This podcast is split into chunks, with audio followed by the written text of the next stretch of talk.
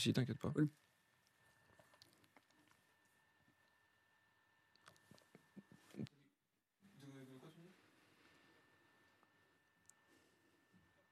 Oui, oui, oui, c'est ça. Ouais, ouais. Non, non, ce, que- ce qu'il me disait, c'est que à partir du moment où, quand c'est enregistré, comme on connaît déjà le timing en avance, après on peut s'adapter sur le reste du conducteur et tout ça. Donc voilà. Ah, ok, ok, ok. Mais moi, j'ai obéi. hein. On m'a dit 3,30. J'essaie de faire Mais, euh, 3,30. c'est bien comme ça, tu optimises le temps. Attention, il n'y a, pas de- y a, pas de- y a pas de déchets, il n'y a jamais de trop, donc c'est très bien, c'est intéressant. Allez, on passe à l'apéro. Et on retrouve notre glucose goddess Jessie Inchospé. Bonjour Jessie. Bonjour Alexandre. ça De quoi est-ce qu'on va parler Euh, Oui, ça va très bien. De quoi est-ce qu'on va parler dans un instant On va parler d'apéro dans un instant. Allez, à tout de suite, ça a l'air prometteur. Jessie Inchospé, vous êtes euh, biochimiste, auteur de la méthode glucose goddess. Tout l'été, euh, vous nous donnez des, des conseils simples pour éviter les pics de glucose, se sentir en pleine forme. Aujourd'hui, on parle d'un grand sujet, c'est Ouais. euh, l'apéro.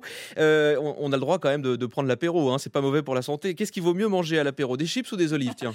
Alors, des olives. Pourquoi? Parce que les olives contiennent des fibres, Mhm. des bonnes matières grasses et presque pas de glucose. Donc, du coup, elles n'ont pas le risque de créer un pic de glucose. En revanche, les chips, ça vient des pommes de terre. Mhm. Et les pommes de terre, c'est des féculents. Donc, c'est plein de glucose.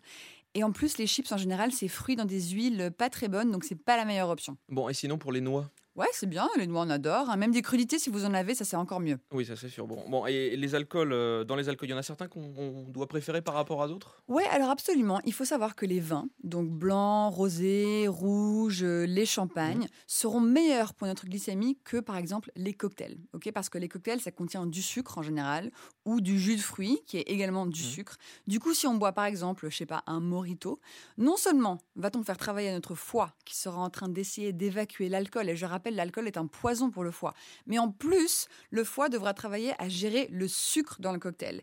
Et ça, ça fait quand même beaucoup pour notre pauvre petit foie. Mhm. Donc sinon, mieux qu'un cocktail sucré, on peut aussi choisir euh, genre euh, vodka ou tequila avec de l'eau pétillante et du citron. Ça, c'est mieux car il n'y a pas de sucre dedans. Et bon, et alors euh, les cocktails, euh, on leur dit adieu, c'est terminé?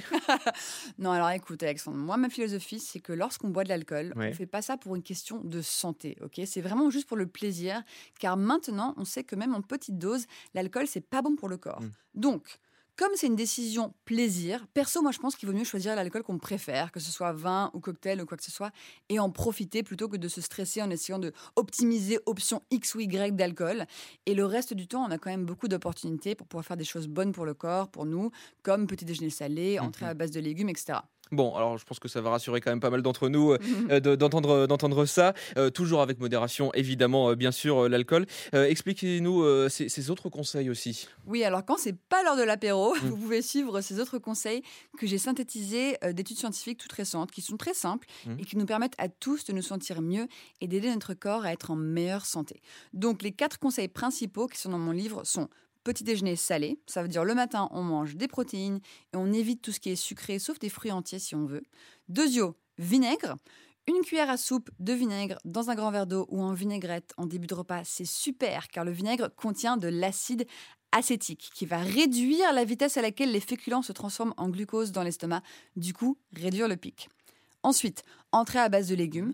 Donc lorsqu'on peut, lorsque c'est facile, lorsqu'on a des légumes, on commence le déjeuner ou le dîner avec une entrée à base de légumes. Parce que les légumes contiennent des fibres et les fibres vont tapisser l'intestin et réduire le pic du glucose du reste du repas. Et enfin, 10 minutes de mouvement après un repas, par exemple, on range son appartement, on va marcher un petit peu dans la rue, on, fait, on danse un peu dans son salon.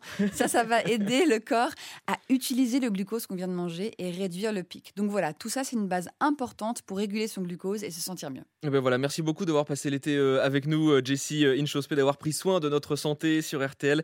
Je rappelle que tous vos conseils sont à retrouver évidemment dans votre livre La méthode glucose Goddess aux éditions Robert Laffont. C'est un programme en, en quatre semaines avec euh, 100 recettes pour apprendre justement à réduire ses pics de glucose sans se priver. Merci beaucoup, Jessie Inchospé. Merci Alexandre. Voilà, parfait. Top. Bon voilà, je peux officiellement rajouter à mon CV écrire du texte pour la radio.